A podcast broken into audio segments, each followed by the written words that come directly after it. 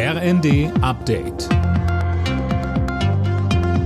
Stündlich neu. Auf den Punkt informiert. Ich bin Dirk Jostes. Guten Tag. Die Energiepreisbremse läuft zum Jahresende aus. Das hat Kanzler Scholz in einer Regierungserklärung bestätigt.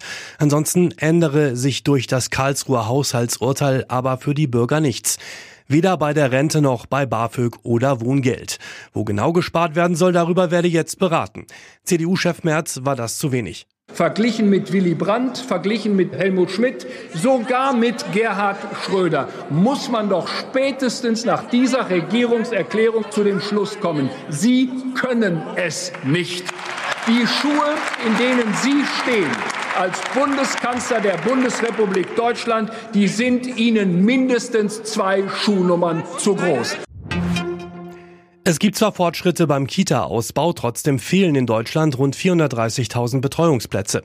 Zu diesem Ergebnis kommt eine Berechnung der Bertelsmann Stiftung. Sönke Röhling, da gibt es auch weiterhin ein großes Ost-West-Gefälle.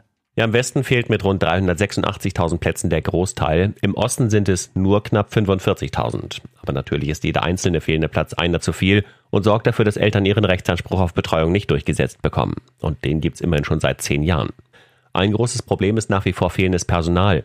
Die Bertelsmann Stiftung schlägt deshalb vor, dass das pädagogische Personal von Hauswirtschafts- und Verwaltungsaufgaben entlastet wird und dass verstärkt Quereinsteiger eingestellt werden.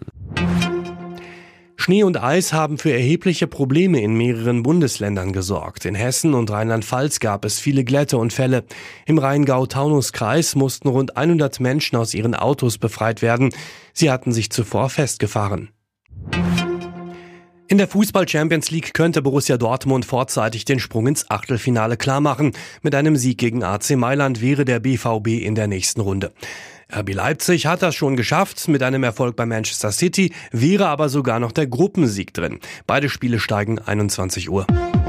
Alle Nachrichten auf rnd.de